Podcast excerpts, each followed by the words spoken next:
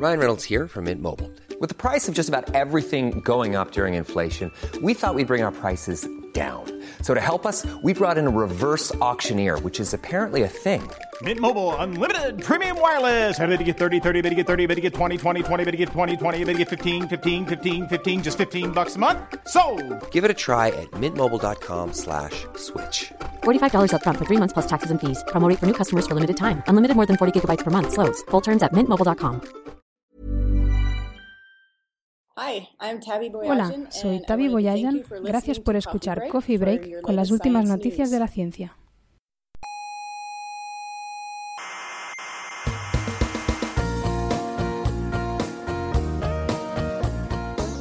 Aquí comienza Coffee Break, la tertulia semanal de la actualidad científica.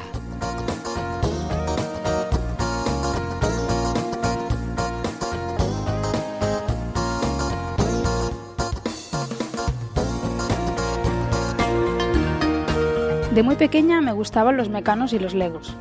Claro está, jugaba con los de mi hermano. Los reyes a mí me trajeron una Nancy. También me gustaba la Nancy. Le hice mechas con un bote de Tipex. Siempre quise ser como Agatha Christie, una gran escritora de misterio, hasta que descubrí la gran belleza de las matemáticas y de las ciencias. El profe de física de COU nos subió a Puigdemont a ver el cometa Hale-Bopp y de paso hablar de las estrellas y de los planetas. Después de eso, ¿quién no iba a estudiar física? Me doctoré y sigo devorando novela amarilla. Me encanta el carmín muy rojo y no, no soy como Penny, pero tampoco soy como Emi Farrah Fowler.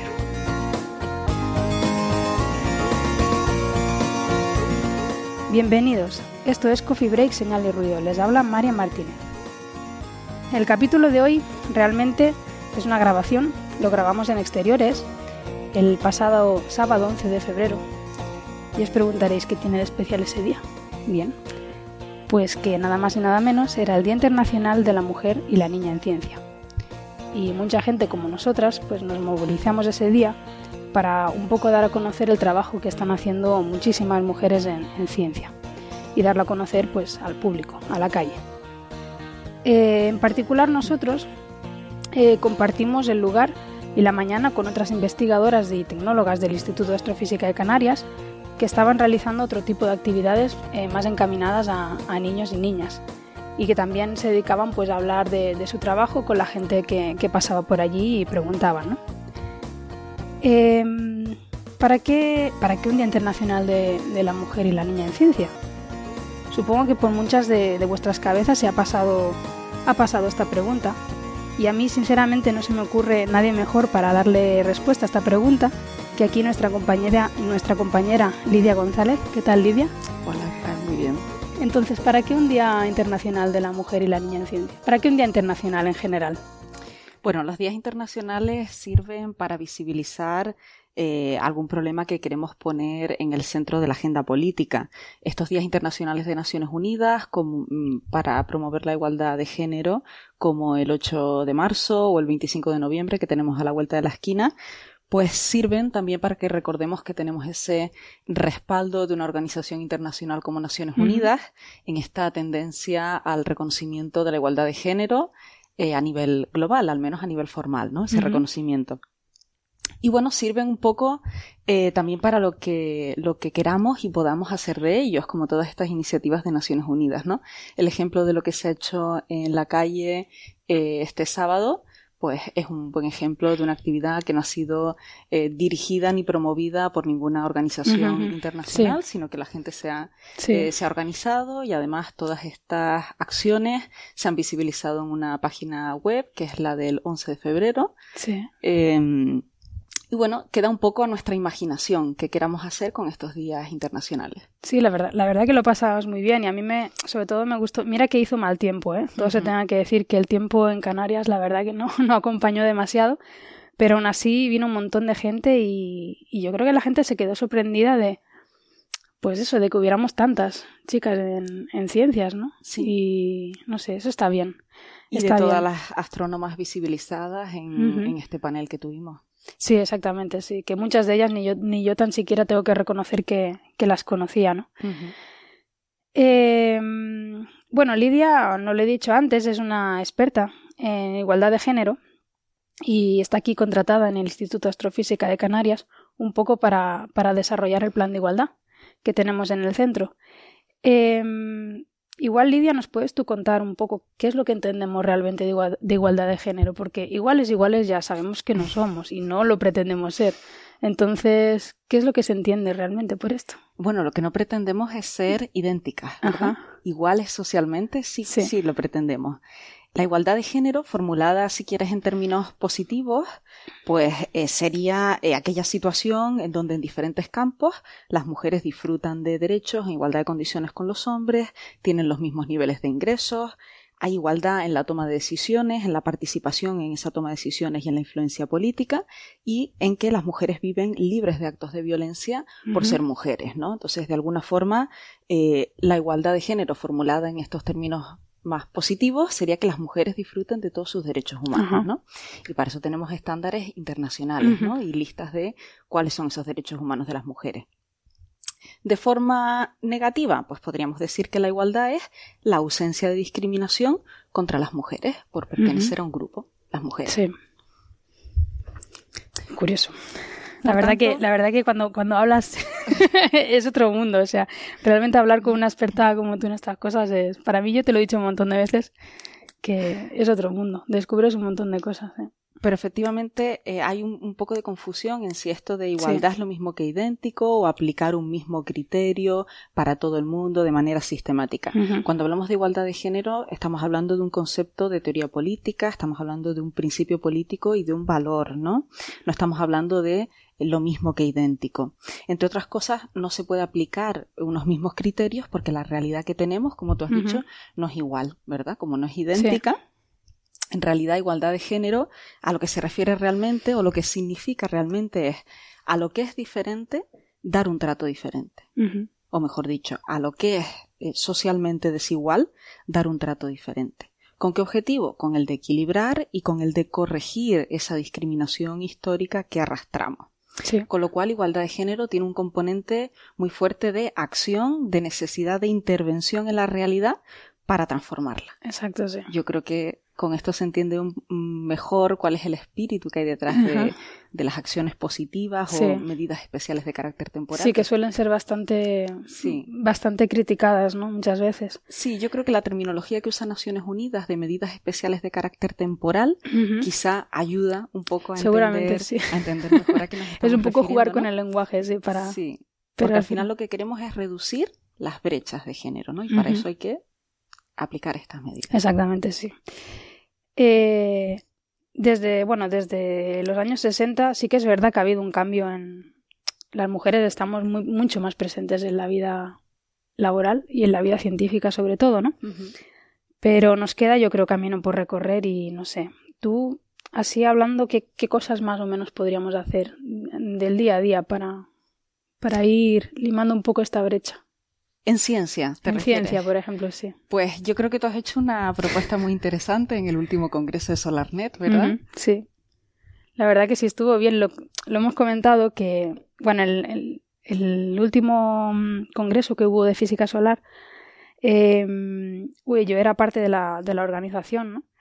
Y además parte que podía mandar, o sea, era la jefilla, ¿no? Entonces, pues dije, pues voy a aprovechar. Y entonces, pues con mi otra compañera, que también éramos las dos las jefas aquí del personal, eh, decidimos hacer un congreso distinto. Distinto en el sentido que toda la organización científica del congreso eran mujeres y una gran parte, si no el 100%, porque al final canceló a alguien, pero sí más del 85% de las charlas invitadas eran dadas por mujeres, ¿no?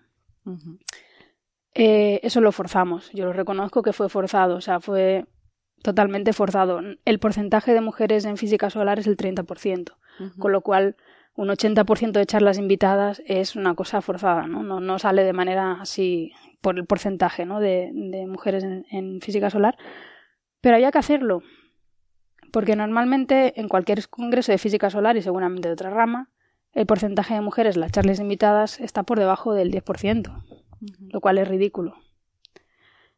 Y no porque no sean válidas, porque tal como digo que lo forcé, reconozco que no fue difícil, porque era simplemente hacer el ejercicio de pararte a pensar a quién podías invitar para dar esa charla, que fuera buena o bueno, y de esas personas que fueran buenas o buenos, coger la mujer. Pero no era ni más ni menos válida que, que el otro hombre que se me había ocurrido, ¿no? Entonces, a mí eh, me parece muy interesante como ejercicio de visibilización, Claro. pero también eh, porque existe todavía eh, esta idea de que no hay, no, no las invitamos porque no hay. En cambio, cuando, exactamente, cuando, las hace, cuando las enseñas, resulta sí. que sí hay, ¿no? No, yo reconozco que todos tenemos, y lo dije en el Congreso, en la clausura, lo, lo, lo dije, ¿no? Que, que este Congreso, supongo que la gente lo había notado, que había sido distinto, había una participación femenina mucho más elevada que lo normal, eh, y les dije que yo entendía que todos, incluyéndome a mí misma, teníamos sesgos que son inconscientes. Pues porque sueles invitar a las personas que conoces y tienes más cerca, o porque sueles invitar a las personas que ya has visto en otras charlas invitadas y tradicionalmente han sido mucho mayoritariamente hombres, lo que sea. Pero todos tenemos sesgos eh, que son inconscientes y lo único que tienes que hacer es pararte a pensar y hacerte una listita y preguntar, si la lista no te sale ninguna mujer, preguntar, oye, ¿tú conoces a alguien que haga esto, que sea válida para dar una charla invitada? Y seguramente alguien te dará un nombre. Seguro. Entonces, ese ejercicio yo creo que se tiene que hacer. Y ya te digo, yo también tengo sesgos, o sea, yo lo reconozco, ¿no? Pero hay que hacer el ejercicio de intentar eh, pasar por encima de ellos, ¿no? Y hacer un congreso, en este caso, que fuera más igualitario, ¿no? Por, o sea, yo no, no espero que en los congresos eh, la mayor parte de mujeres sean, eh, la mayor parte de ponentes sean mujeres, porque en física sola somos poquitas. Entonces, ¿me entiendes, no? No hay que forzar eh, nunca a sobrepasar lo que, bueno, lo que está dado por el porcentaje de mujeres. Pero yo, yo me quedé muy contenta. Es lo que tú dices, ¿no? Es enseñar, oye, mira, todas estas también están, ¿no? Y la gente, lo, lo bueno del Congreso es que la gente se quedó encantadísima del Congreso. Salió todo el mundo súper contento por todo. Entonces, poner al 85 o 90% mujeres no, no fue para mal. Claro lo no. cual, pues yo creo que dio que pensar, por lo menos, ¿no? Pues yo las felicito.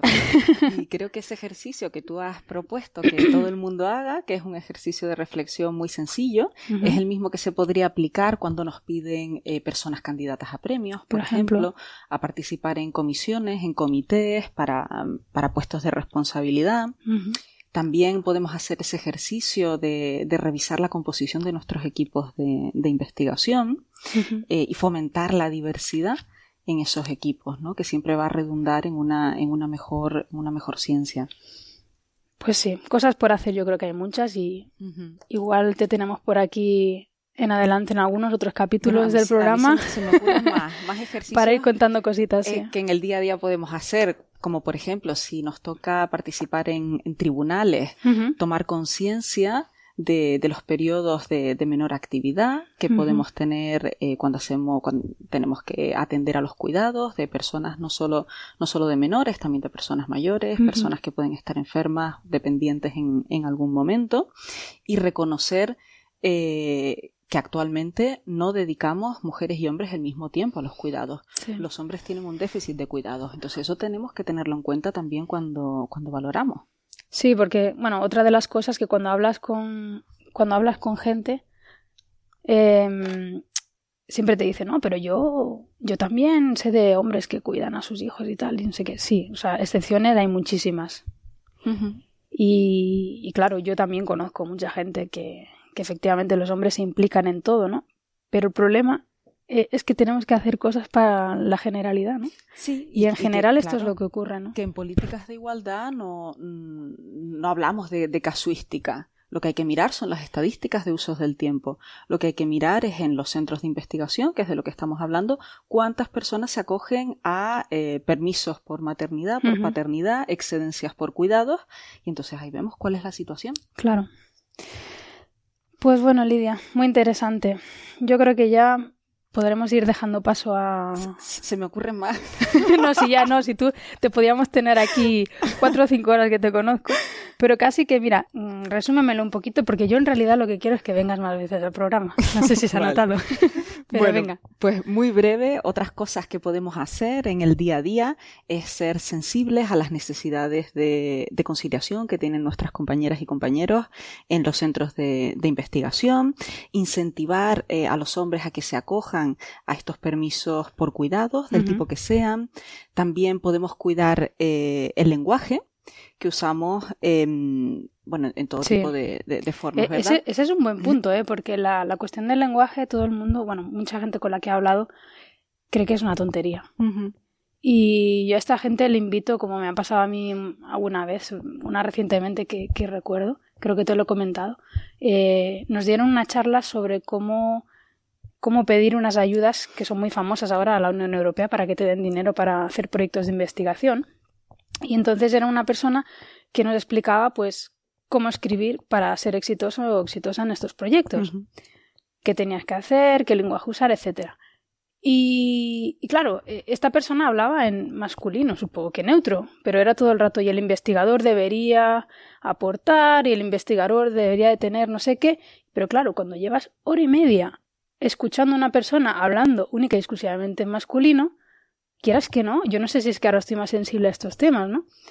Pero llega un momento en que cier- sientes cierto rechazo, ¿no? O por lo menos no rechazo, sino que Claro, es porque- una sensación de incomodidad extraña porque tú sabes que te están incluyendo, pero oye, de vez en cuando decir investigadora, porque no es neutro, porque es un pretendido genérico, ¿no? ya, Y bueno, simplemente tenemos que tener en cuenta que lo que no se nombra no existe y que eh, cómo hablamos y cómo escribimos dice mucho de cómo pensamos. Por eso Sí. es importante o cuidar. sea, está claro que a la manera, cuando uno habla al día a día es dificilísimo estar todo el rato chicos y chicas, no sé qué, o sea, es muy difícil, ¿no? Pero sí que es verdad que cuando vas a mandar un email a toda la gente de tu centro o algo así, pues tampoco está de más, no sobra. ¿no? El incluir a- al otro género, ¿no? Pero el femenino universal, cuando nos referimos a personas en, el día a día, eh, no es tan difícil y es un No. ejercicio eh, muy bonito, ¿no? Sí. Cuando nos choca escuchar. Yo lo intento, Eh, la verdad, tengo que reconocer que lo intento. Soy un poco consciente de eso y cuando tengo que hablar así, intentar decir personas o gente o bueno, algo que, que no denote tanto el género, ¿no? Y otras cosas que, que podemos hacer en el día a día, pues es tener tolerancia cero a los comentarios machistas, obviamente al acoso sexual y cualquier práctica que podamos encontrar en las universidades y en los centros de investigación que no son muy women friendly y que nos recuerdan en qué tipo de espacio estamos, ¿no? Eh, algo que sería, que, que es interesante que, que hagan las científicas es crear redes entre ellas, eh, hacer lobby, participar en todas las políticas de, de igualdad y también ejercer ese, ese mentorazgo con otras y preocuparnos por las carreras de otras, ¿no? Sí. Y ellos, pues como ya eh, dije antes, revisarnos qué tiempos estamos dedicando al, al trabajo doméstico y al trabajo de, de cuidados para reducir esa brecha Sí. eh, de cuidados donde son ellos los que tienen los que tienen un déficit. Y en algún momento tendremos que abrir, eh, pero eso ya para, para otro día, tendremos que abrir el debate de qué entendemos por excelencia Ya. en ciencia. Eso, ese es un buen punto y efectivamente va a requerir de mucho tiempo. Sí. Vale. Pues venga, bueno, yo creo que ya podemos ir pasando a, a poner el capítulo grabado y espero que os guste. Gracias.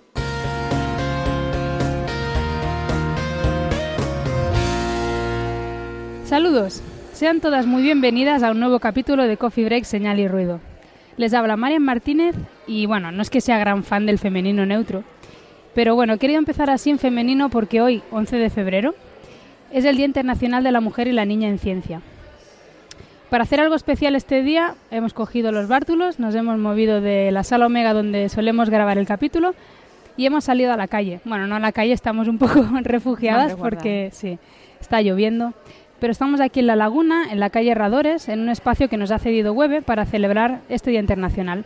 Por eso seguramente oís mucho ruido de fondo porque aquí hay un montón de gente eh, pues con todas las actividades que está celebra- celebrando el día mm, eh, el Instituto Astrofísica de Canarias eh, pues en conmemoración al Día Internacional de la Mujer y la Niña en Ciencia. Y bueno, dicho esto, empezamos, ¿no? Empezamos. Vamos. Pues hoy tenemos aquí en el programa eh, a la ya habitual Itaisa Marcelino. Buenos días, Itaisa. Buenos días, ¿qué tal? ¿Qué tal? Y tenemos también aquí una compañera investigadora del Instituto de Astrofísica de Canarias, que ya teníamos ganas de que repitiera. Cristina, ¿qué tal? Bienvenida, Cristina Ramos. Hola, ¿qué tal? y, y, bueno, pues como podéis ver, aquí estamos las tres. No hay chicos, no está Carlos, no está Héctor, nos hemos deshecho de ellos. Eh, bueno, han estado aquí realmente ayudándonos un poco con el montaje de todas las sí, cosas. Todo hay que decirlo. Exactamente. Y así que nada, luego les invitamos unas cañas y, y listo. Todo solucionado. Y solucionado. Pues bueno, eh, aprovechando que hoy es el Día Internacional de la Mujer y la Niña en Ciencia, igual me gustaría empezar el programa comentando una noticia que, se ha visto en prensa, pues justamente relacionando cuál es el, el papel de la mujer en, en ciencia. Eh, el titular de que se ha visto en la prensa se ha extraído de un informe que se titula Científicas en Cifras 2015, que ha realizado el Ministerio de Economía y Competitividad. Y el titular dice lo siguiente. Las mujeres no acceden a los puestos de alto rango en ciencia en España. Eh, ¿Habéis mirado algo de, de, esta noticia? ¿Qué os Estuve parece? mirando el sí. informe. La verdad es que es bastante extenso, son uh -huh. muchas páginas y analiza por distintos periodos de la última década, pues cómo, cómo han ido accediendo la, las mujeres, el porcentaje que están presentes en universidades públicas, en universidades privadas, en centros de investigación, en OPIs, en todo y bueno, se ha visto que estamos a lo mejor un poco estancadas uh -huh. en estos últimos años y que la presencia es más o menos la misma que hace que en el 2009, en el 2007, cuando se empezaron a hacer este tipo de, de sí. informes. O sea, de hecho, el hincapié del informe, y de hecho es lo que resalta el titular, es que cierto es que desde los años pues 60 o así, la mujer tiene una presencia más importante en, en el mundo de la ciencia y la tecnología en general. Pero, y de hecho, lo que, lo que dice el informe es que hoy en día se doctoran casi la misma cantidad de mujeres sí. que de hombres en ciencia. Lo que pasa que, claro, después se van quedando por el camino. Y eso sí. es justamente lo que resalta el titular, ¿no? Que no se accede a puestos...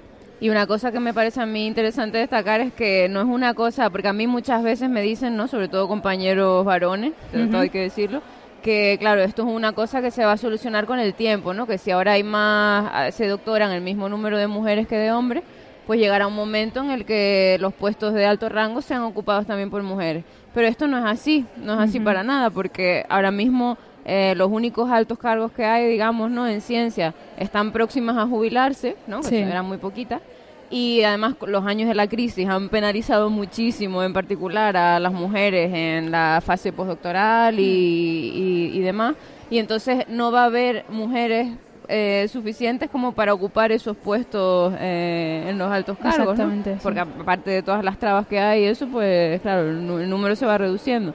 Entonces no, no es una cosa que se vaya a solucionar, como me han dicho a mí muchos de, no, sí, ya verás que dentro de unos años... Pero es que solamente hay que ver, el, es verdad que eh, ya el número de, de, egresados de las universidades supera las mujeres al de los hombres, sí. el de doctorados pues ya están más o menos a la par, pero después las postdoctorales caemos. Eso es. Claro. Entonces realmente ves cómo se invierte totalmente la balanza a medida que el nivel pues de cualificación es que, va aumentando. Efectivamente, ya no es una cuestión de una base que te falten mujeres como es lo que pasaba antes, ¿no? Claro. Claro, mujeres hay, lo que, que pasa las mujeres que no llegan, que no llegan, que no llegan, que se, se quedan por quedando. el camino. Porque yo creo que el problema es cuando eso, cuando estás en la carrera y también durante el doctorado, ¿no? Que somos jóvenes, nadie tiene problemas, nadie tiene normalmente ninguna atadura familiar, pues bien. Pero claro, cuando ya empieza el tema de la familia y demás es cuando te das de bruces con la realidad, ¿no? Y es cuando empiezan los problemas y yo tengo muchísimas compañeras pues que lo han tenido que dejar porque pues desde el momento que tuvieron niños o, o que hubo que cuidar a alguien en casa. Sí. Normalmente es la mujer la que deja su carrera y no pasa lo mismo en el caso de los hombres. No, pero eso es un, eso ya es una traba social, no es una traba investigadora. Eso poco podemos reclamarle a nadie, sino a nosotros mismos. Y precisamente con las presiones que existen hoy en día para que se equiparen las bajas de maternidad y de paternidad, un poco es para intentar paliar este efecto y que en la familia sean conscientes de que pues ese papel se puede ejercer tanto sí. desde la madre como desde el padre. Uh -huh. Sí, no, Entonces, sí, y, y, luego, por ejemplo, que las bases de convocatorias que te den, pues eso, un contrato postdoctoral o un, mm. cualquier contrato, en las bases nunca te piden que justifiques si has tenido una baja prolongada, ya sea por maternidad, por enfermedad o lo que sea. Ahora las postdoctorales sí. Porque yo me acabo de presentar a una. Ah, pero y serán poquitas, ese es el problema, que serán poquitas. Entonces, La- si eso se empieza a hacer, pues bueno, la ya es algo. postdoctoral de- del Mineco eh, te pide eh, que justifiques, sí, o sea, porque solamente las puedes pedir dos años después de haberte doctorado. Sí. Entonces, si te pasas de los dos años por haber tenido una Sí. baja de maternidad o un accidente grave, Sí. pues te piden que lo justifiques y entonces te prolongan pues esos cuatro meses de baja de maternidad o Sí, eso sí, eso es lo que justamente ayer con Cristina estábamos hablando de eso, ¿no? Que una de las medidas que se han hecho y que son más famosas y que vino de la Unión Europea es justamente eso, ampliar el plazo de tiempo en el que te puedes presentar a una convocatoria.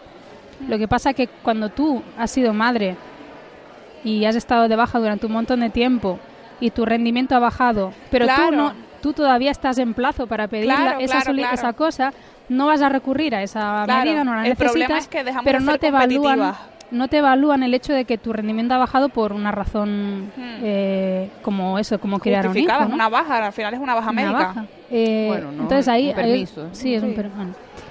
Ahí es el problema, yo creo que a mí me pueden ampliar el plazo después si quieres, pero la cosa es que mientras me estén evaluando y yo esté todavía en el plazo de pedir esa solicitud, eh, me evalúen como al resto y no me tengan en cuenta que durante un año mi rendimiento ha bajado y no me lo tengan en cuenta y eso no se hace. No. Claro.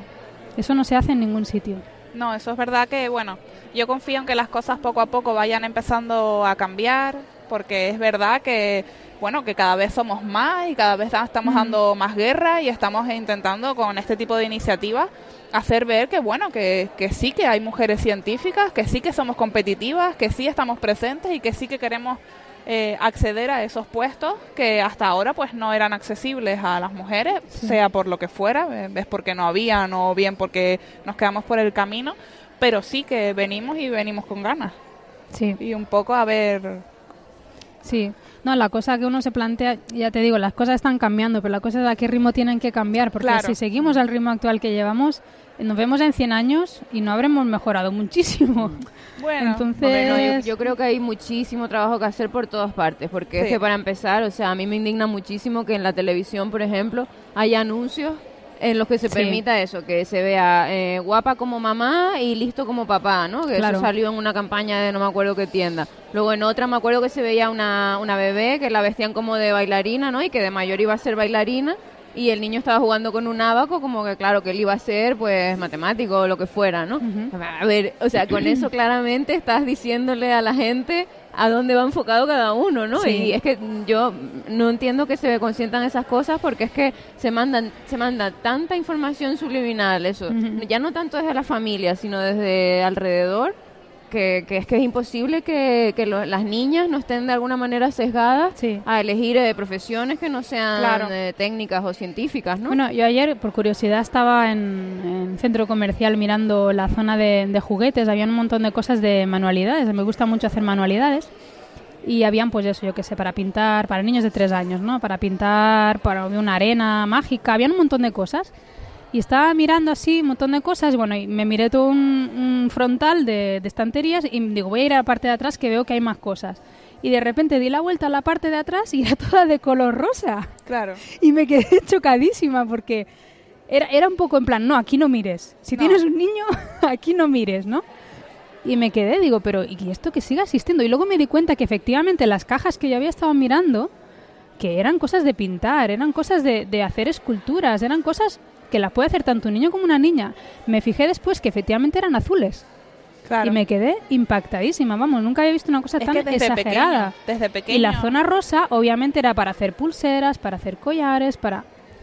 Bueno, en fin, una Sí, anécdota, sí. ¿no? Como No, habrán millones de ellas, ¿no? Y, Sí. eso, y bueno, ya para terminar, también no sé quién me dijo una vez que en, en su colegio, en la guardería o algo así, tenían a los niños, en, tenían como un tablón, ¿no? Con los nombres de los niños y las niñas por separado, y los habían pintado además las niñas de rosa y los niños de azul, ¿no? Que es como decir, o sea, sois diferentes desde Sí. que nacéis prácticamente, ¿no? Y el color que te asignan. Exacto, el color que sí, te asignan. también. Sí, pero y esto, esto le escala muchísimo. Mi niño de tres años tiene claramente que el color de su amiga Naya es rosa.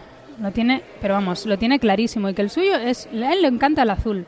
Y eso yo no se lo he enseñado. Eso le ha calado desde Claro. fuera. y una de las cosas que, también me indigna mucho del colegio donde va es que él siempre me habla de su, de su profesora como señorita. O sea, señorita tal.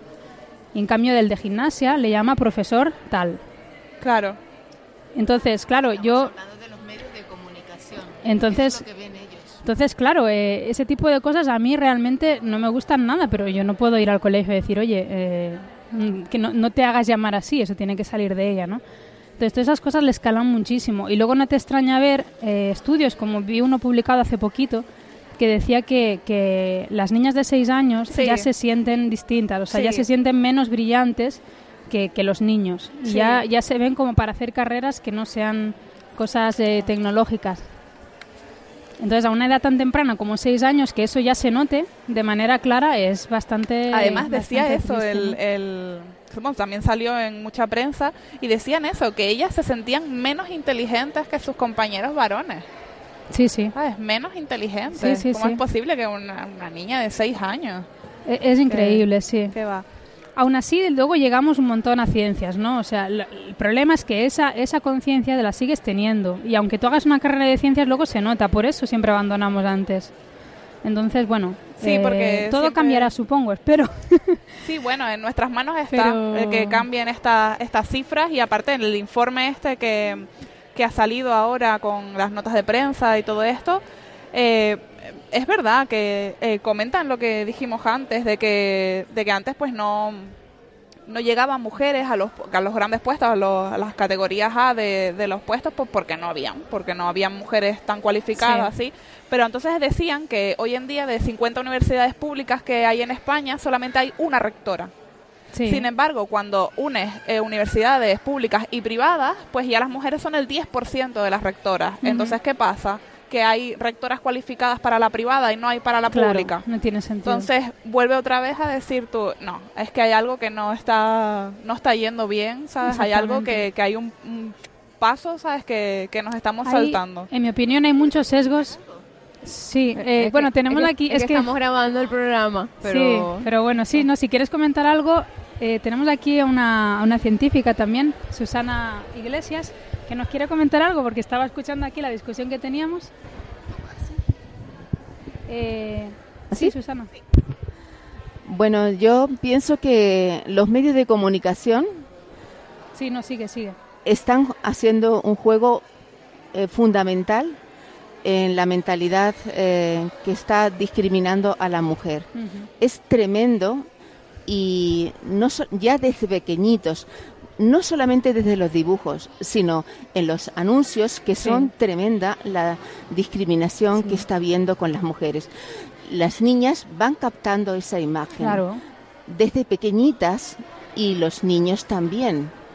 Los venta de dibujos, en la, eh, venta de regalos para Navidades es, crítica, es la discriminación es clarísima. Y estamos viéndolo constantemente.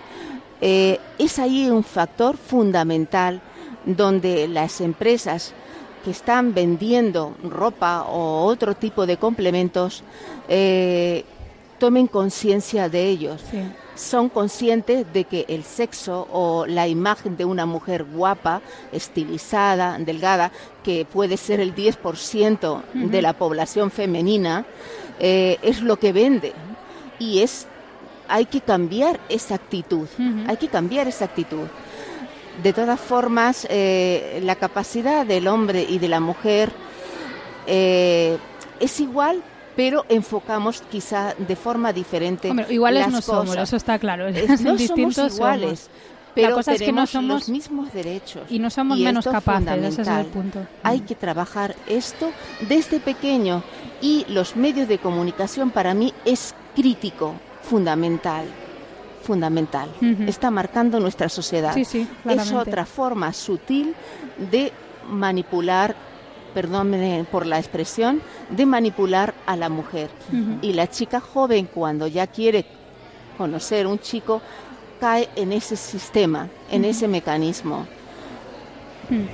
Pues gracias Susana. Gracias Susana. Nuestra Susana espontánea aquí. Pues bueno, eso. No nos vamos a encender mucho más. Exacto, Yo creo que ya... si no dedicamos el programa. Vamos, no, vamos a comentar nada más que esta noticia, porque bueno, yo creo que es relevante que se sepa, ¿no? Que efectivamente las cosas han cambiado mucho. De pasar de ser simples calculadoras, ahora somos, pues, eh, iguales a nuestros compañeros científicos.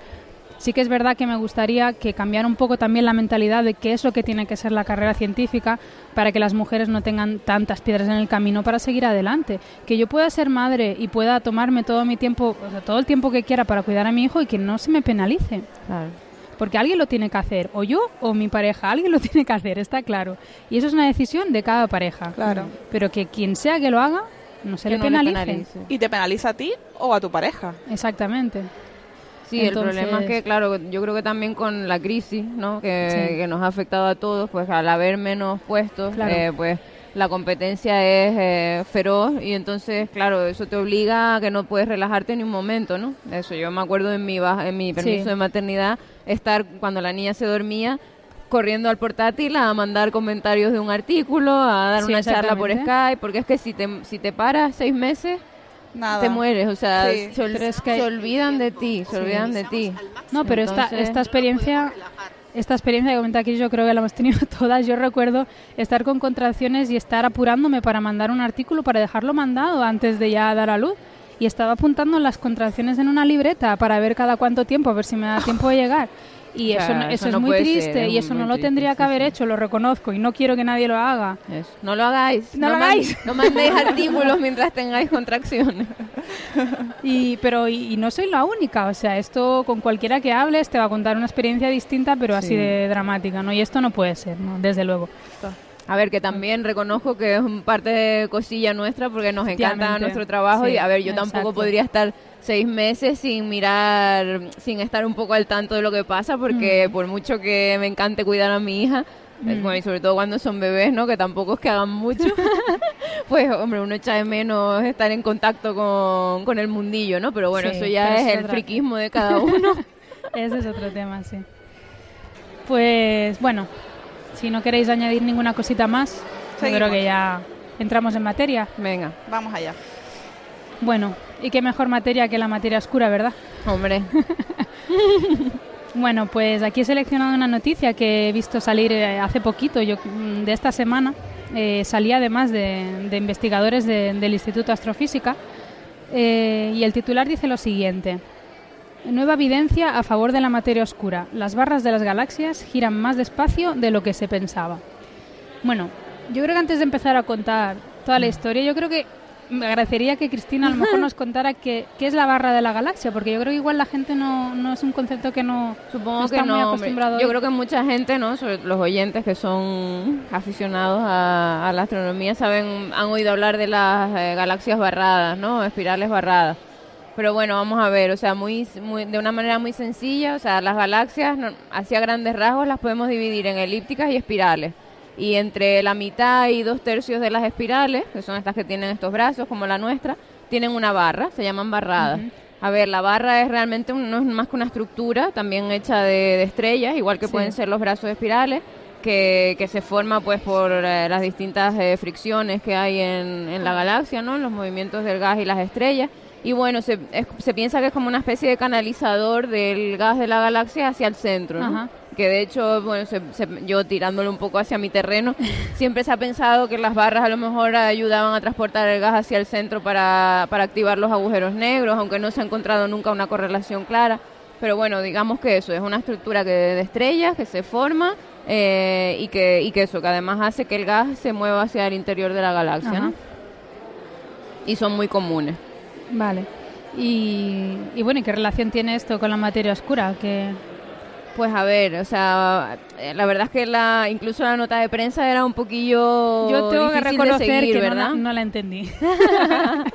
No, bueno, O sea, de hecho yo la que, de prensa no- que tampoco soy una experta en el tema, pero bueno, me fui a hablar con los compañeros, ¿no? Que eso están eh, Joan Font, John Beckman y Inma Valpuesta, ¿no? Compañeros del IAC han participado en este artículo. Y bueno, estaba hablando un poquito con ellos y tal. Y bueno, pues a ver, vamos a ver. La cosa es, que todos sabemos que la materia oscura pues es una cosa que necesitamos para explicar muchísimas observaciones, pero hasta ahora pues no hemos encontrado una, una prueba directa, ¿no? A pesar Sí. de que se ha, encontrado, se ha buscado mucho, ¿no? Los, la gente de física de partículas sobre todo. Eh, y entonces, eh, bueno, la, por ejemplo, eh, necesitamos eh, que las galaxias estén en halos de materia oscura Sí. para explicar la, la velocidad de rotación de las estrellas en las distintas partes de la galaxia, Claro. ¿no? O sea, si no existieran estos halos de materia oscura, entonces las galaxias del, eh, de las zonas centrales de la galaxia deberían rotar más rápido que las de fuera, y no es así. Rotan como un todo, rotan Sí. a, la, a la misma velocidad. Las de fuera rotan muy rápido, ¿no? Entonces, para O sea, explicar van- esa como- rotación... rotan como rígidamente. Entonces. Eso, como si fuera un todo, Vale. exacto.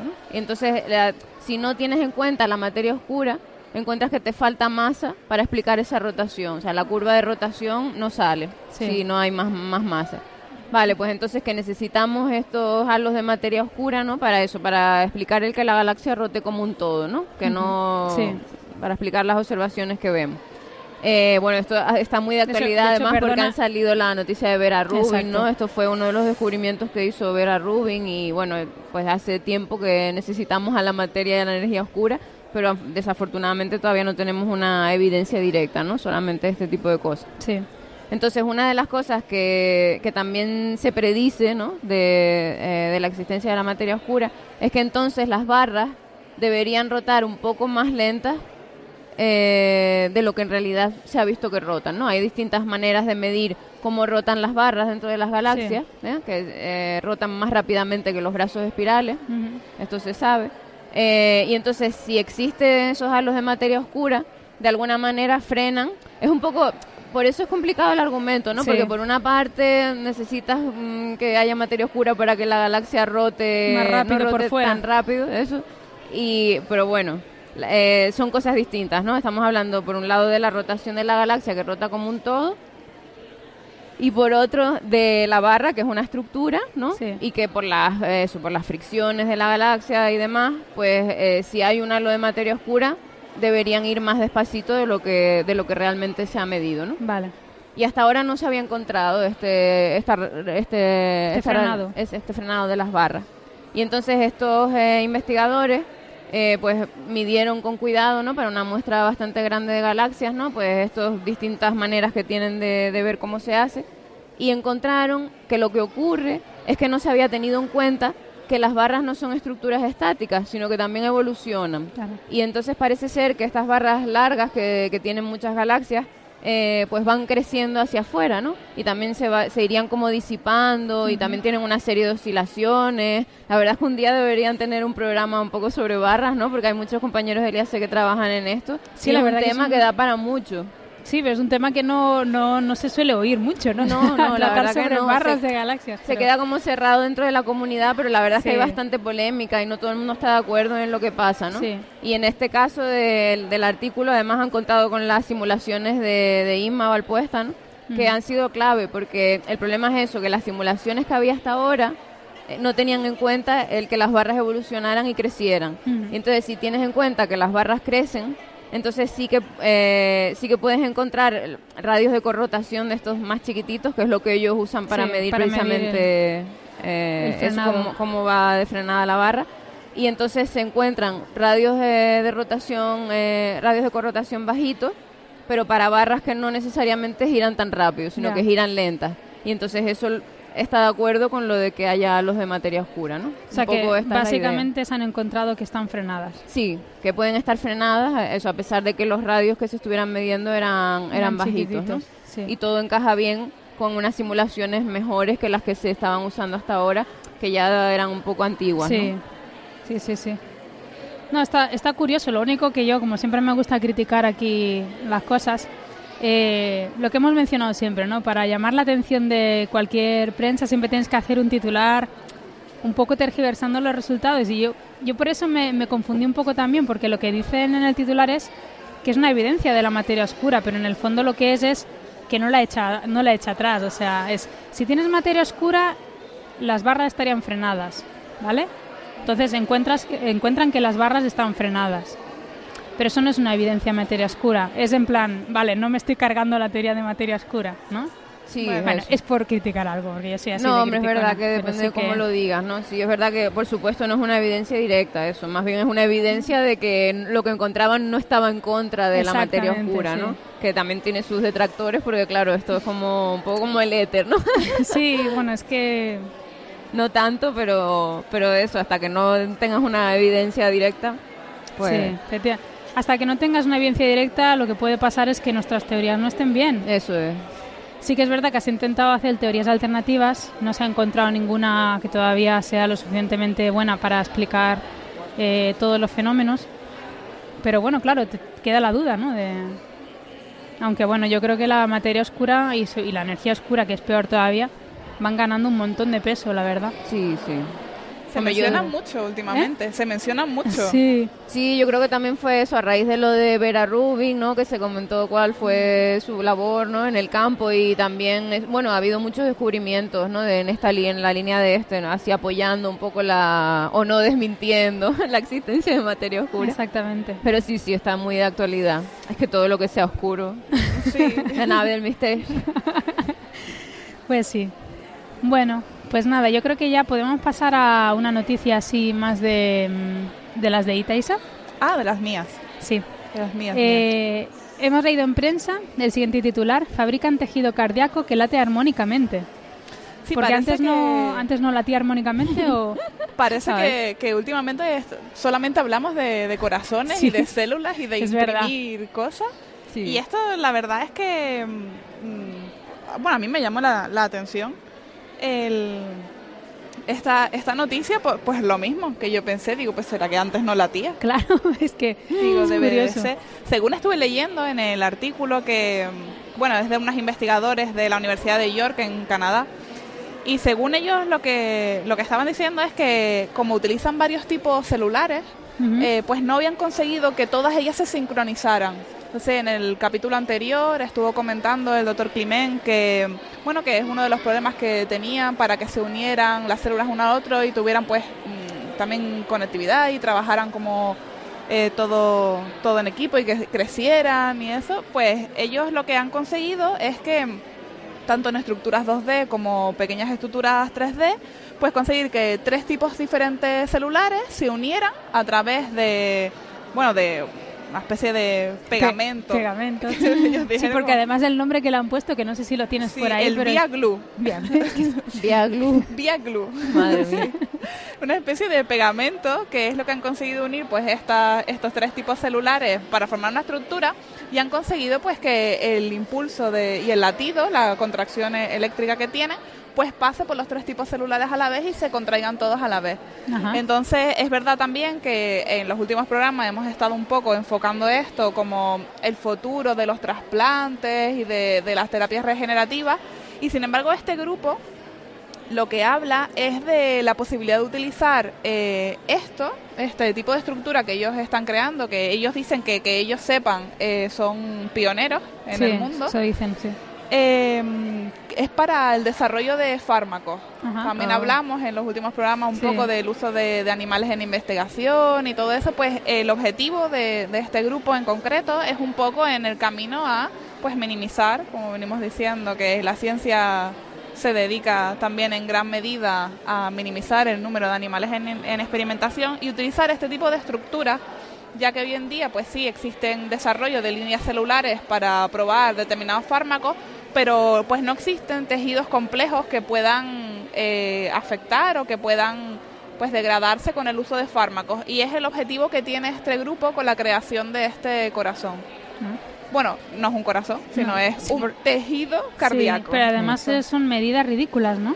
O Sí, o sea, es que eh, ahí es el problema que tienen, ¿sabes? Está, esto también han dicho que están empezando, que Sí. es un, un gran avance el hecho de que lata, sí, sí, claro. pero son eh, tejidos pequeños. De hecho, Claro. muchas de las partes del artículo hablan de trozos en 2D, ni siquiera tienen grosor, sino es una capa monocelular. Claro. Y que lo han cuando, crecimiento. cuando dices tejido, yo cuando leí la noticia pensé tejido ya me imaginaba, vamos, un, un Una corazón pierna casi sí, entero, un ¿no? corazón no. Sí, y luego eso, no sé si dicen mili- mil- milímetros, Son una micras, cosa sobre todo micras, o eso, sea, claro. pequeñísimo, pequeñísimo, ¿no? Claro, pero bueno, ya meten en la matriz tres tipos celulares, logran que se unan en una estructura y después empiezan a, conducir la electricidad de forma pues regular por todas ellas. ¿Sabes? También estuve leyendo también en, en estos días eh, pues artículos que pues que comentan pues otro tipo de limitaciones que más tienen con la irrigación, con los vasos, pero bueno, que como llevamos diciendo en los últimos programas es otro avance más, es otro pasito más, ¿sabes? Hacia la biotecnología y el desarrollo de, este tipo de órganos. A mí me parece increíble, la verdad, hacer una cosita de esto. Esto sí, yo, esto parece del futuro. Es impresionante la cantidad de, de, avances que en tan poco tiempo, porque la verdad es que este tipo, hace dos años nadie que llevaran más tiempo. Lo que pasa que en los últimos meses como que están dando unos pasos que significan tanto para, para el uso en clínica. Que a mí me da una alegría cada vez que sacan uno de estos titulares. claro que sí. Yo la verdad que estoy descubriendo un mundo porque en el, nosotros tampoco de, noticias de estas así médicas si no las ves en la tele no te vamos no uno no bueno lo que ves en la tele claro y lo que ves en la tele pues eso ¿no? ya sabemos pero vamos desde que estás viniendo vamos yo, estoy descubriendo una cantidad de cosas increíbles no es que se hace mucha se hace mucha ciencia buena en este mundo y aparte ciencia que, que pensábamos antes que se hacía solamente en la clínica Mayo en Estados Unidos y en el Rockefeller y poco más y después empiezas a darte cuenta de que, bueno, esta noticia, la gente del Gregorio Marañón o esto, por ejemplo, es una universidad que tampoco es grandísima en Canadá. en Canadá, sí. Entonces ves tú que, que incluso hay grupos pequeños que están destacando y que se están haciendo pioneros y que ya no es pues Harvard y Stanford, sino que bueno. Exacto, sí. A pesar de todas las dificultades económicas que hay en investigación, ¿no? Que todos lo sabemos, o sea, que tiene doble mérito, ¿no? Sí. Sí, porque a nosotros cuando nos recortan, hombre, te fastidia y tal, pero en el fondo yo, los recortes me, me fastidian más por las cosas médicas, porque en el fondo, a ver, los astrofísicos sí, tenemos que investigar, es simplemente es otro tipo de ciencia, en ciencia más básica, pero eh, no, es, no es aplicable, ¿no? Pero no es aplicable a corto plazo, efectivamente. Luego se hacen desarrollos tecnológicos que, que en un futuro pues son importantes, como la CCDs. No sé si lo hemos dicho alguna vez, que la CCD se inventaron en astrofísica, por ejemplo, ¿no? lo que viene en todas las cámaras de fotos. Sí, sí, sí. y muchas eh, cosas, material que se usa en los quirófanos viene de exactamente, sí. claro, nosotros suponemos les ponemos a los ingenieros un reto tecnológico, ¿no? Para intentar ir más allá en misiones espaciales, en telescopios, en instrumentación y a raíz de toda esa investigación que también es muy importante, ¿no? hay pues muchos usos en clínica, ¿eh? Sí, sí, por eso, por eso. de la astrofísica. Por las tomografías que se hacen con los TAC y todo esto, ¿no?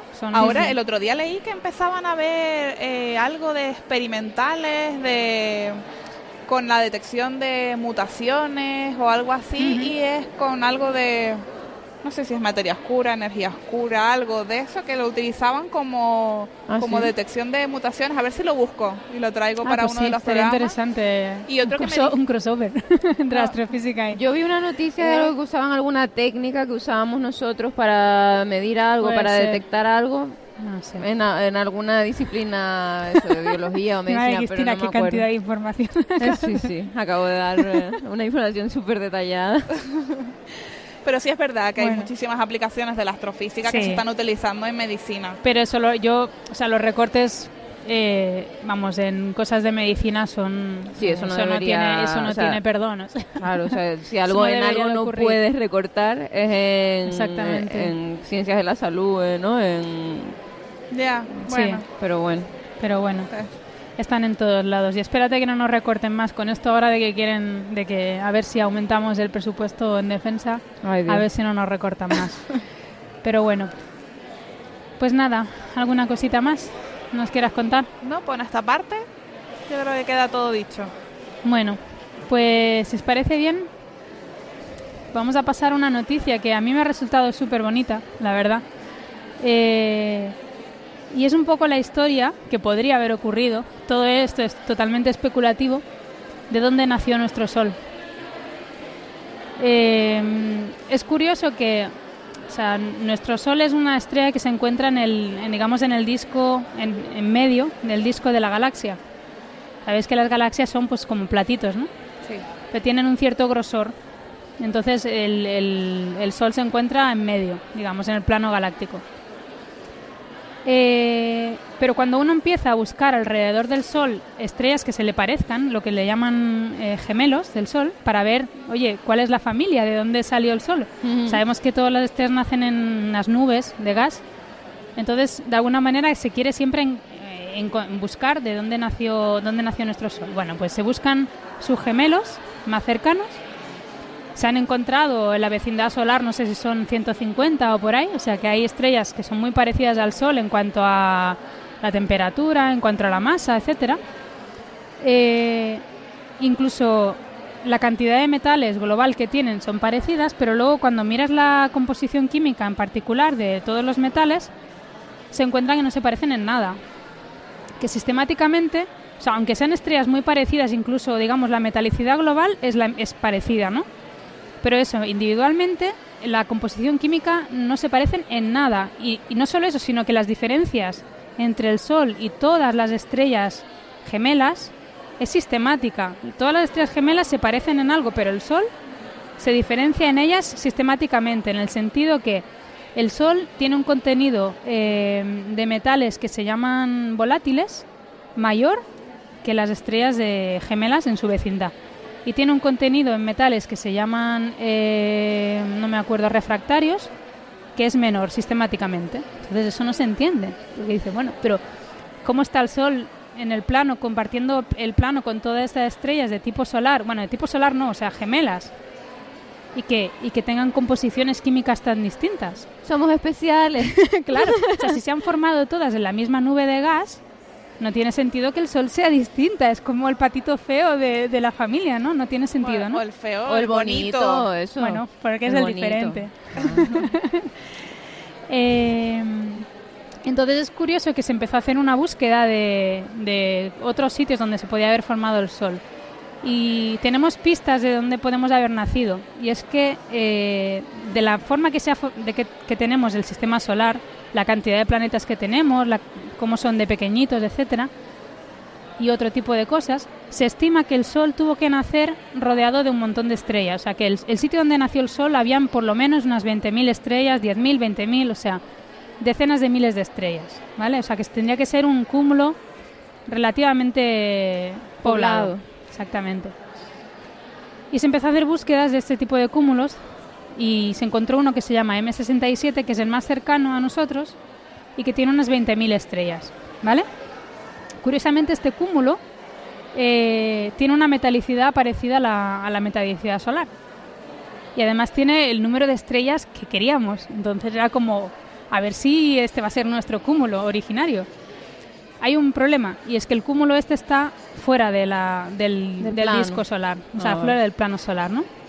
Del plano solar, perdón, del plano galáctico. Eh, nosotros estamos eso, más o menos en medio y esto está a 40 parsecs por encima. O sea, digamos ya las capas no externas, pero bueno, está bastante para arriba, ¿no? Entonces dice, vamos a ver, ¿qué ha pasado aquí? Si hemos nacido allí, mm, ¿cómo nos hemos salido expulsados? Nos caímos. caímos. eh, y además, se bueno, eh, básicamente eso. Entonces, aún así, vamos a olvidarnos de que esto está allí lejos, ¿no? Y dijeron, bueno, pues vamos a buscar en este cúmulo estrellas gemelas al Sol. Y se han encontrado cinco, que son tienen la misma, bueno, una masa muy parecida, una gravedad muy parecida, etcétera. Y entonces dijeron, bueno, pues vamos a ver la composición química de estas estrellas gemelas, a ver si se parece a la del Sol o no. Y, oh, qué curioso, es la misma. Entonces, se han encontrado que las estrellas gemelas en M67 tienen la misma composición química del Sol. Es decir, si tú mides individualmente todos los átomos, hierro, aluminio, carbono, oxígeno, todos, la composición individual de ellos es, vamos, es casi una idéntica, no, pero es la misma dentro del error de las medidas, ¿no? Sí. Cosa que no, no, ocurre, por ejemplo, con las gemelas aquí en cercanas, ¿no? Son totalmente distintas. Eh, se cogió una de estas gemelas y se hizo un estudio muchísimo más detallado para determinar con mucha precisión su temperatura y etcétera y se vio que la temperatura de esta estrella gemela que se llama 1194 es de 5780 grados, ¿vale? Kelvin. Y la temperatura del Sol son 5778, o sea que daros cuenta, vamos, la similitud. La gravedad superficial es 444, exactamente la misma que la del Sol, y la, la metalicidad es la misma y la composición química es la misma. Entonces que era, vamos, era de cajón. Dijeron, bueno, vamos a ver qué edad tiene el cúmulo, porque sabemos que el Sol tiene 4.500 millones de años. Vamos a ver qué edad tiene el cúmulo. Lo midieron y tiene entre 4.200 y 4.600 millones de años. Entonces era como, oh Dios mío, hemos encontrado el sitio de donde viene el sol. Solamente nos queda entender cómo se descolgó, ¿no? Cómo, se descolgó el sol. Una cosa que, que no entiendo. A ver, mm, si pensáramos en la galaxia tridimensional, y estás hablando del plano de la galaxia, que es donde está el Sol. Y lo otro está, pues, como paralelo, pero por encima. Sí. sí. Vale. Y a lo mejor la composición no tiene que ver por horizontalidad, o sea, por verticalidad y no por horizontalidad. Eh, sí, pero la cosa. Porque las otras están en el mismo plano, pero como más. o sea, verticalmente están como. O sea, tú lo que quieres decir es que tengan la misma si proyectas hacia arriba, digamos. Ah, si el plano, en vez de ponerlo así, lo pones así, están en el mismo plano. Sí, lo que pasa es que. mismo, pero más arriba. Lo que pasa es que te he dicho que está más arriba, pero en realidad eso no está quieto. O sea, eso está orbitando en toda la galaxia y hay, y la altitud máxima que alcanza son 400 parsecs, pero llega a pasar por el centro también. O sea, es como que está en órbita, no sé cómo exactamente cómo es la órbita. Sobre el plano que está así, que es donde está el Sol. Sí. de hecho, el Sol también está en órbita, no está nunca en... Está, no está parado en medio. Eh, lo que pasa es que el Sol llega a subir como máximo 20 parsecs. O sea, que la, digamos que tienen órbitas alrededor del disco de la galaxia pero el, Sol tiene una órbita mucho más pequeñita, el, el, rango de movimiento es mucho más chiquitito y el otro es un rango mucho mayor, ¿no? Y no dan una explicación entonces. Entonces la cosa es que claro se, se generó mucho entusiasmo con este que este descubrimiento, ¿no? De que hemos encontrado un cúmulo que vamos es que es que es clavadísimo, es que teníamos que haber salido de ahí, pero claro está muy lejos de nosotros, ¿no? Bueno más que lejos es eso que tiene una órbita que llega a alturas muy grandes y nosotros no, no, no, no alcanzamos esa altura, ¿no? Se hicieron unas simulaciones numéricas, como las que hace INMA de evolución de galaxias, y se vio que ni de, ni de modo, en ningún momento de la evolución de la galaxia, el Sol se acercaba a ese cúmulo. O sea que si en ningún momento en la evolución de la galaxia el Sol y el cúmulo están en un mismo sitio, es que no, no deberían de pertenecer a. no deberían de tener relación. Entonces, pues bueno, un poco la gente se vino abajo hasta que, bueno, vino gente especulando después, ¿no? Eh, esta gente ha venido especulando después porque, bueno, justamente la gente que ha encontrado que la composición química es exacta a la del Sol, porque esto antes no se sabía, antes cuando se hizo esta, esta simulación no se sabía. Entonces el hecho de que la composición química sea tan parecida a la solar eh, les volvió a animar y entonces lo que, lo que dicen es que hacen ciertas hipótesis. Esta es una hipótesis total, o sea, esto no está medido ni probado ni nada, simplemente es su historia de cómo pudo ocurrir todo esto, ¿no? M67, el cúmulo, se formó en el disco, ¿vale? Sol no se cayó, ¿vale? Si acaso se nos fue el cúmulo. M67 se formó en el disco eh, y es un, es un cúmulo abierto, no es un cúmulo muy, muy compacto y los cúmulos abiertos suelen tener tendencia a perder estrellas, ¿vale? y además las, las pierden relativamente rápido. En unos pocos millones de años ya han perdido casi todas las estrellas, ¿vale? Eh, entonces se, supone que en el primer millón de años de evolución de este cúmulo el Sol se desprendió del cúmulo y se quedó pues en el plano. Y después algo, algo tuvo que hacer que el cúmulo en sí mismo se fuera del plano de la galaxia. Claro, ¿cómo mueves 20.000 estrellas? O sea, tiene que ser algo muy gordo. Entonces eh, especulan que igual una interacción con las nubes de Magallanes, porque bueno, supongo que sabéis que la, Vía Láctea, nuestra galaxia, tiene galaxias satélites. Sí. Y de hecho ahí las nubes de Magallanes se ven indicios de interacción entre la Vía Láctea y, estas galaxias, ¿no? O sea que están tan cerca que, están interaccionando todo el rato. parte del grupo local, ¿no? Que se llama, sí. Entonces ellos asumen que en algún momento de la evolución eh, estas nubes pasarían lo suficientemente cerca para darle una patada al cúmulo y, lanzarlo para arriba. No sé, es una historia que a mí me pareció súper bonita. Es muy interesante, sí, Exactamente. Buscando el origen de nuestro pequeño sol. Sí, ¿no? sé si será verdad, si no será verdad, pero desde luego... Ay, la verdad que este tipo de descubrimientos a mí me encantan. Yo te imaginas, no sé, yo me imagino allí mm, viendo esas cosas y dándote cuenta, porque es que en, en el artículo ponen el espectro del Sol y el espectro de esta estrella, y es que, vamos, te lo pones uno encima Sí, de otro y son son hermanitos, ¿no? Es impresionante. Yo es que cuando lo veía no me lo podía creer. Yo, va, yo soy un poco friki, ¿eh? pero yo veo eso y yo me emociono, digo, pero qué bonito. O sea, y además de eso, cuando encima lo ves que el resto de estrellas del cúmulo, que también se dedicaron a ver el resto de estrellas que no son gemelas, que están en otras fases, gigante roja, bueno, otro tipo de fases, midieron la composición química y era la misma que la del cúmulo, cual es lógico, la misma que la del Sol. Entonces es como, no sé, es demasiado bonito para no ser cierto, ¿no? Sí, sí, sí. Ahora Y- encontrar la hipótesis que responda realmente. Ahora supongo que se dedicarán a hacer, imagino, simulaciones a ver si en algún momento las nubes pudieron Sí, darle una patada a este cúmulo para sacarlo de... ¿No sería más fácil darle una patada al sol, que es, más- que es menos? Eh, pues sí, supongo que sí. Pero la cosa es que, o sea, eh, bueno, si dices mm, de arriba abajo, Digo yo. yo no sé cómo de fácil es lanzar de algo de, de las partes externas de adentro, que es más denso, no sé yo... no sé. la Es que verdad. aparte, si, si, tú, pa- si tú pasas con una, una galaxia, eh, ¿cómo le das impulso a una estrella en todo el cúmulo? Solo a esa. Por Es más casualidad. difícil. No, No, pero yo- normalmente son cosas grandes que chocan o se mueven con cosas grandes, ¿no? No puedes ir al detalle de una estrellita, sino... Y esto ya, o sea, esto es, está aceptado. Esto es. no, eh, esto es una especulación.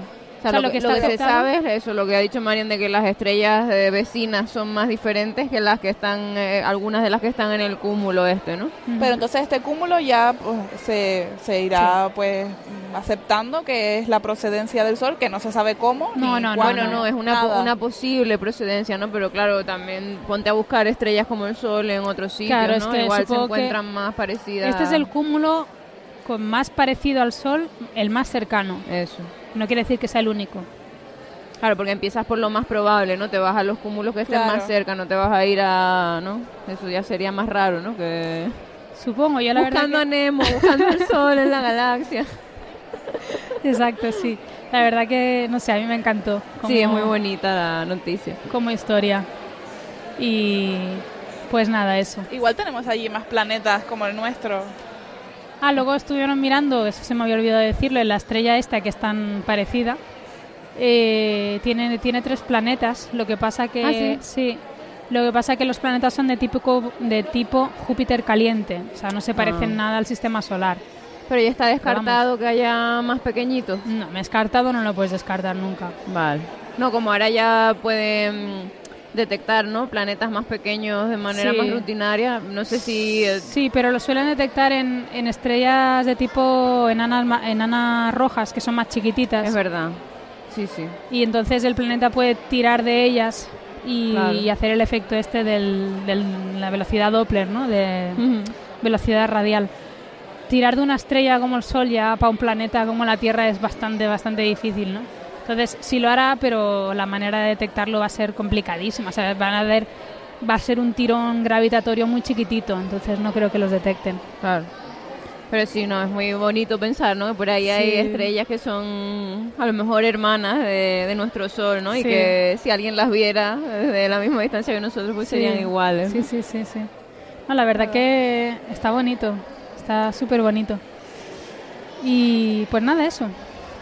Si queréis ya pasamos a la siguiente noticia sobre agujeros negros, que es lo tuyo, Chris.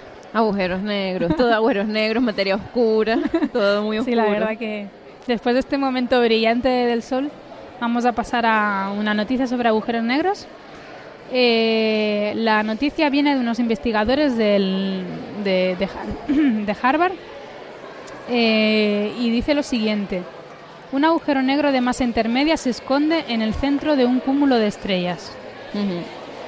Sí, bueno, esta noticia más bien la, la, la cogimos porque hay que hacer un desmentido, ¿no? Desmentido. Porque, aunque, o sea, lo que cuentan es verdad, ¿no? Y sí que, o sea, el titular sí está bien. Vale, han detectado un agujero de- negro de masa intermedia en un cúmulo de estrellas.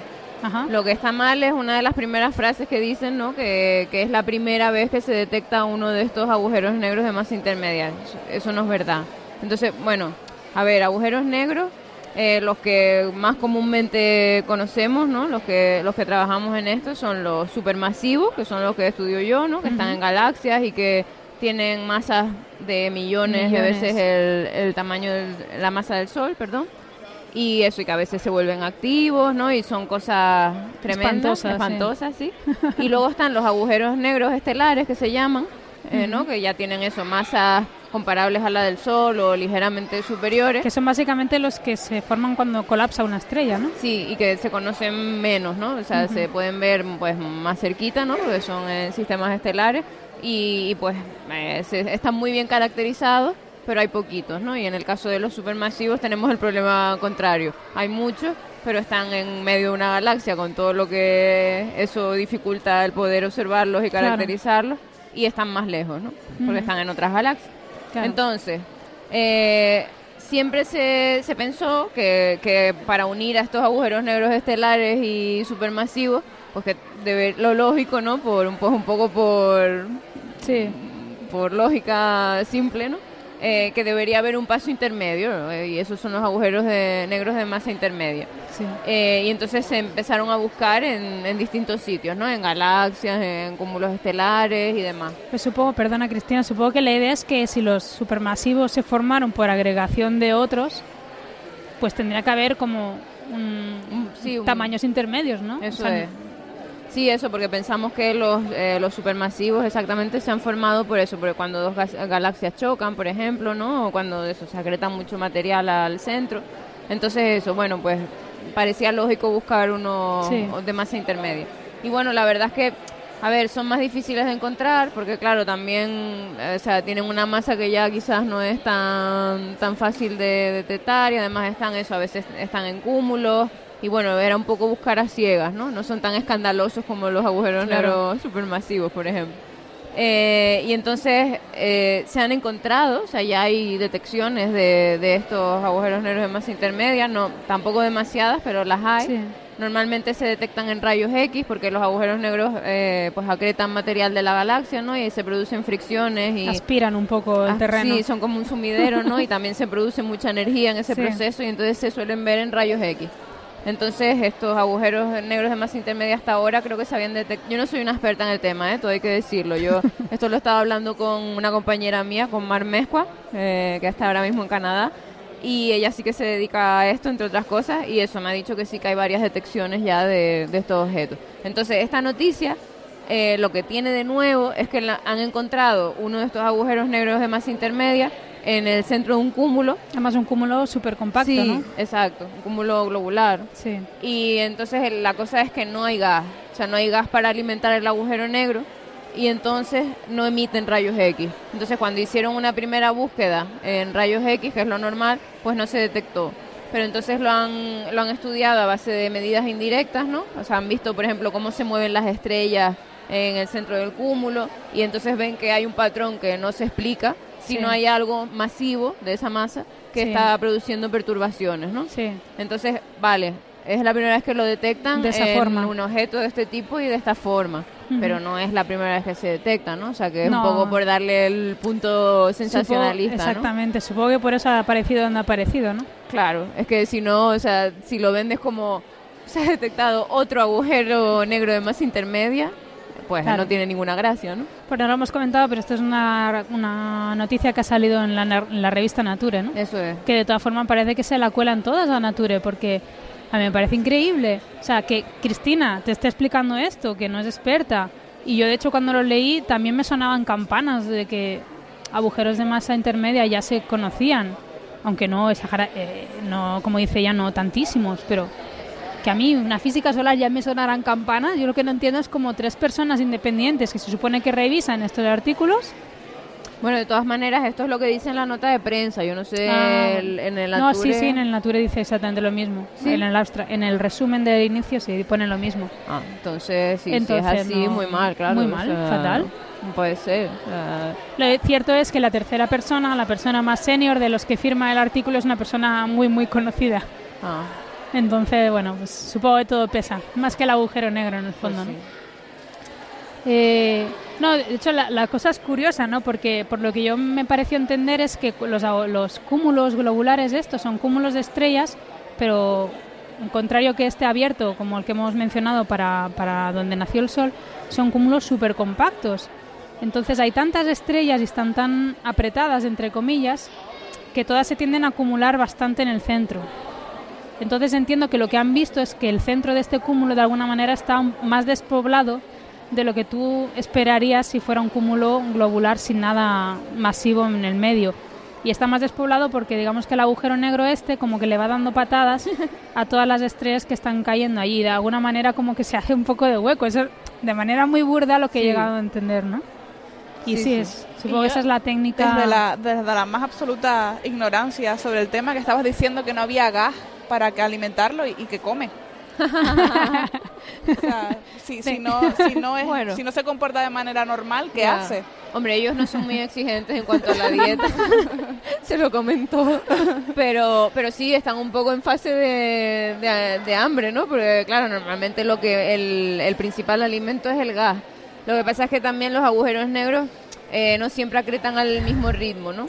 Eh, o sea, cuando son activos, por ejemplo, están acretando a un ritmo brutal, ¿no? Y por eso los vemos tan luminosos en todos los rangos del espectro.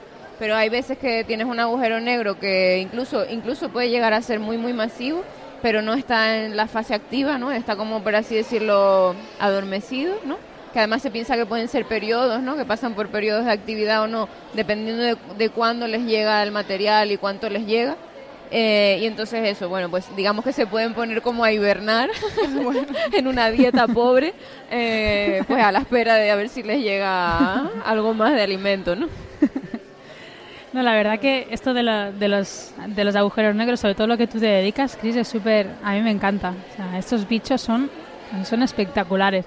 Luego, lo que dice ella, es súper frustrante estudiarlos porque están metidos en medio de una galaxia, escondidos, y para verlos tienes que atravesar estrellas, gas, polvo, de todo, ¿no? Eh, la verdad y es un infierno, ¿no? Pero son espectaculares. ¿Tú crees que la galaxia nuestra en algún momento se activará?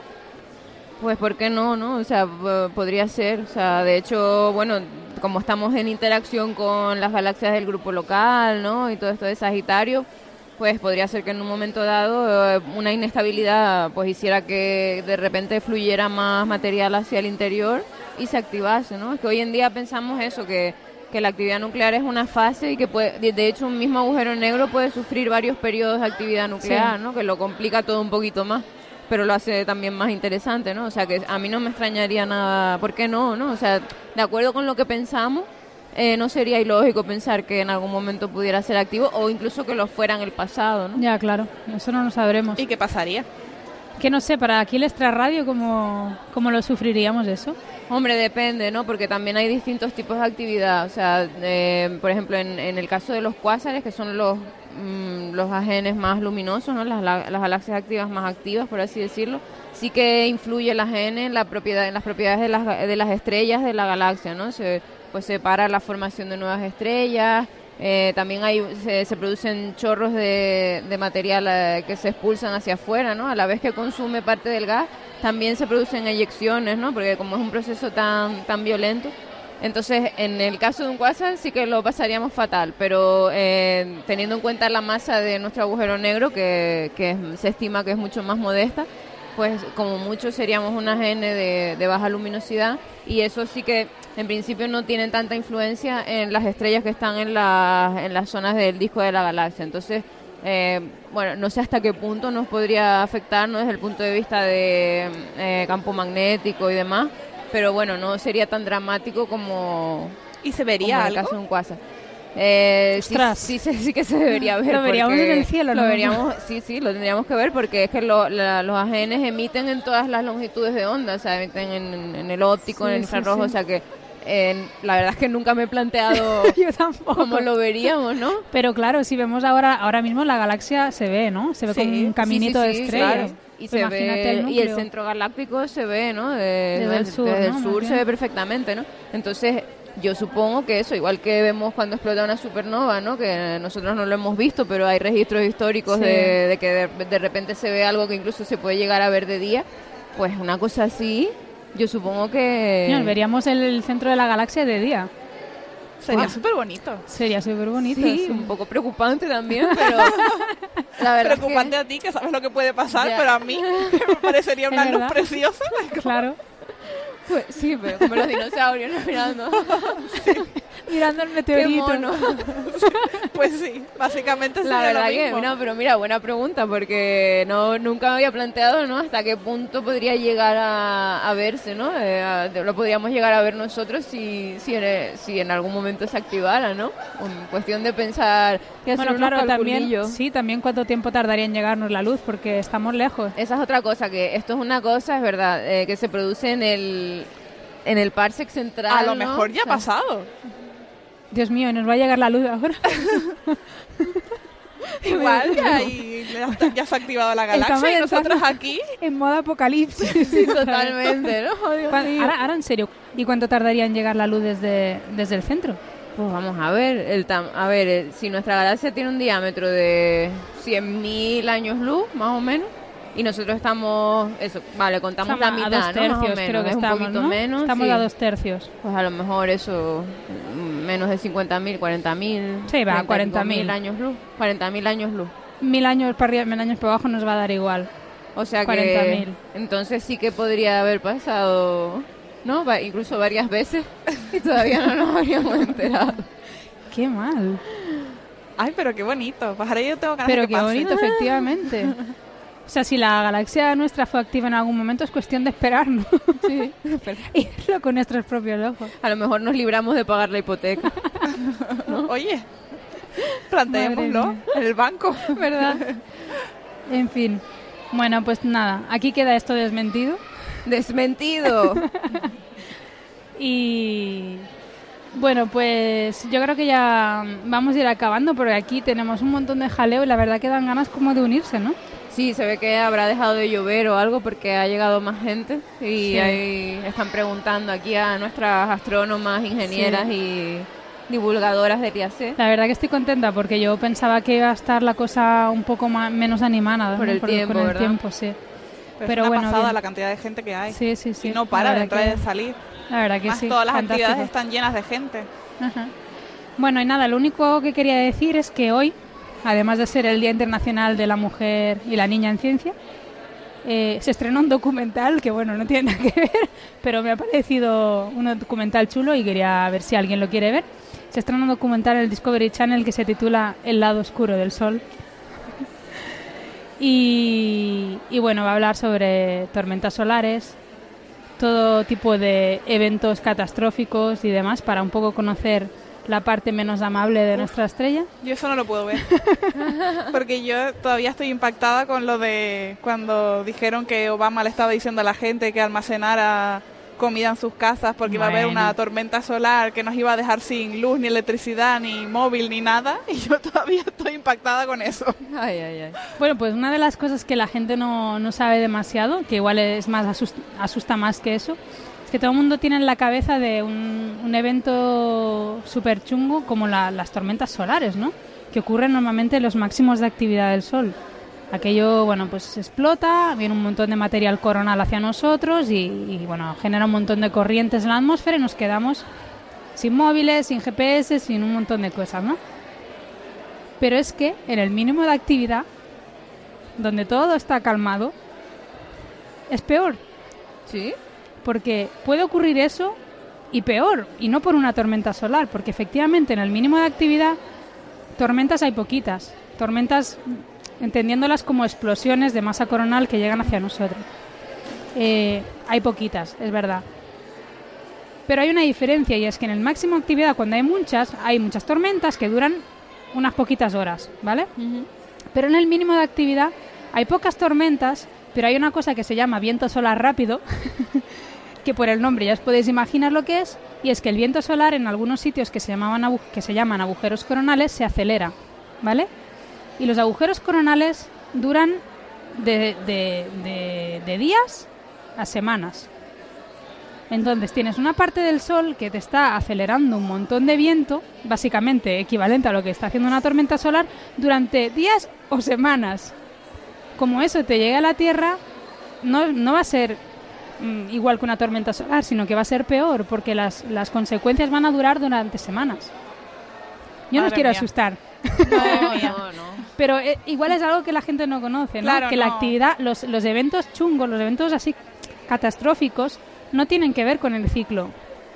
Hay más actividad en el ciclo, en el máximo de actividad, hay más tormentas, tal, tal, pero lo que son eventos cata- catastróficos, tanto te puede venir en un máximo con una tormenta espantosa, como te puede venir en un mínimo con un viento solar de, de la leche. Nunca Claro. podemos estar tranquilos. No está visto. No, no da Claro, a lo mejor lo relacionas con el término tormenta, lo que es tormenta en la Tierra, que evidentemente hay muchísimo más, No, más que- catástrofes cuando hay tormenta que cuando están las calmas. Cuando son Claro, las calmas, pues ahí no pasa efectivamente. nada, vas a la playa y estás estupendo. Efectivamente, y aparte que las tormentas solares salen mucho en la tele porque son bonitas en el fondo, son estas, es estas Las explosiones, llamaradas, estas sí. llamaradas, son espectaculares. El viento solar no lo ves, No. el viento solar rápido no lo ves.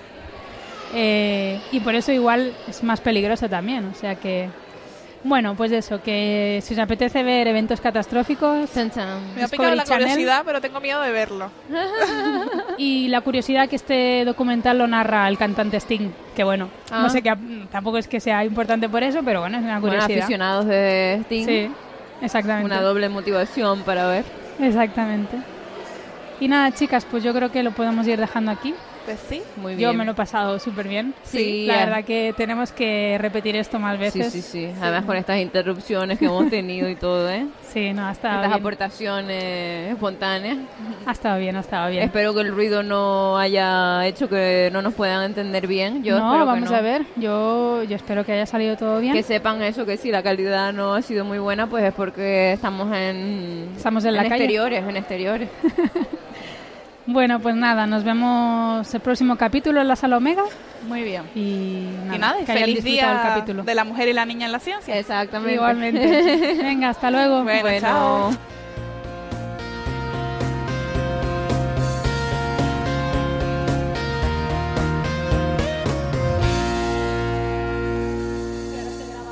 Hola, hola, bienvenidos a la nave del misterio, sí. Pues aquí estamos todavía trabajando duramente. Héctor, ¿qué tal, querido amigo? Un saludo. Bueno, tenemos aquí una, una niña que nos ha venido a ver. Creo que nos quiere contar algo. ¿Cómo te llamas? María, Bueno, ¿y qué nos cuentas? ¿Qué se estaba haciendo por aquí? eh, estaba haciendo las actividades y hice un planeta que lo llamé el planeta Chuts. ¿Planeta Chuche? Porque a ti las chuches no te gustan entonces. No, No, ¿verdad? Por eso al planeta le has llamado Chuche. Ya, ya, ya. Bueno, y María, ¿y a ti qué te gustaría ser de mayor? ¿Lo tienes pensado? Sí, ¿Qué te gustaría ser? fisioterapeuta. Bueno, bien. bien, bien, bien. Entonces, ¿te lo estás pasando bien? Sí, mucho. Bien, bien, bien. ¿Y has venido con más amiguitas, más amiguitos? Eh, con mi hermano. Bueno, pues nada, ¿y tu hermano qué quiere ser de mayor? Eh, mi hermano no, no lo tengo muy claro. ¿No? No lo tiene pensado. Pero yo creo que mm, de mayor, si mi hermano fuera algo, yo creo que daría clases de ser niño. Porque a él le encantan. Ninja. Bueno, una profesión curiosa. pues bueno, María, muchas gracias por acercarte a hacernos una visita, ¿vale? Sigue pasándotelo muy bien. Vale. Venga, gracias. Dame esto que me molesta las orejas. Bueno, pues hola, ¿qué tal? Tenemos aquí a otra, a otra visitante de nuestra, de esta actividad que estamos realizando hoy. ¿Cómo te llamas? Emil, Emi. Y, y bueno, entonces vamos a preguntarle a Emi qué le ha parecido esta actividad que estamos haciendo. ¿Te has divertido? eh, ¿Has hecho muchas cosas? sí. ¿Qué has hecho? Em, he hecho dos planetas Hala, y me han hecho una foto muy bien. y, ¿Y has hablado con alguna de las astrónomas o ingenieras de, de DIAC? y he preguntado. Muy bien, sí señor. ¿Y tú sabías que en el DIAC trabajábamos tantas mujeres? Somos un montón, ¿verdad? Y hay eso, hay astrónomas, hay ingenieras, hay gente que trabaja en divulgación. Em, ¿Y qué es lo que más te ha gustado de las actividades que hemos hecho? hacer la tierra. Eh, Has hecho la Tierra, ¿verdad? ¿Y el otro planeta cómo era? El planeta de las flores. De las flores, qué chulo. Estaría bien vivir en el planeta de las flores. ¿Y tú de mayor qué quieres ser? No lo sé. ¿Todavía no lo sabes? Bueno, tienes mucho tiempo para decidirlo. Pero podrías hacer lo que quisieras, ¿verdad? Muy bien. Pues nada, muchas gracias y, y esperamos que te lo hayas pasado bien de verdad.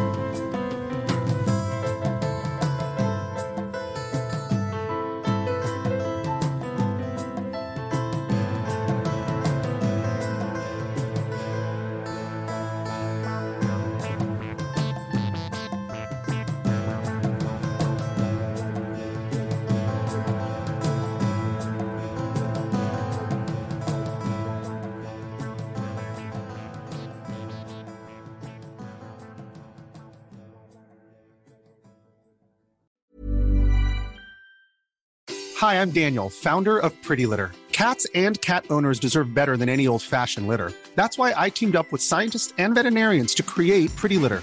Its innovative crystal formula has superior odor control and weighs up to 80% less than clay litter. Pretty Litter even monitors health by changing colors to help detect early signs of potential illness. It's the world's smartest kitty litter.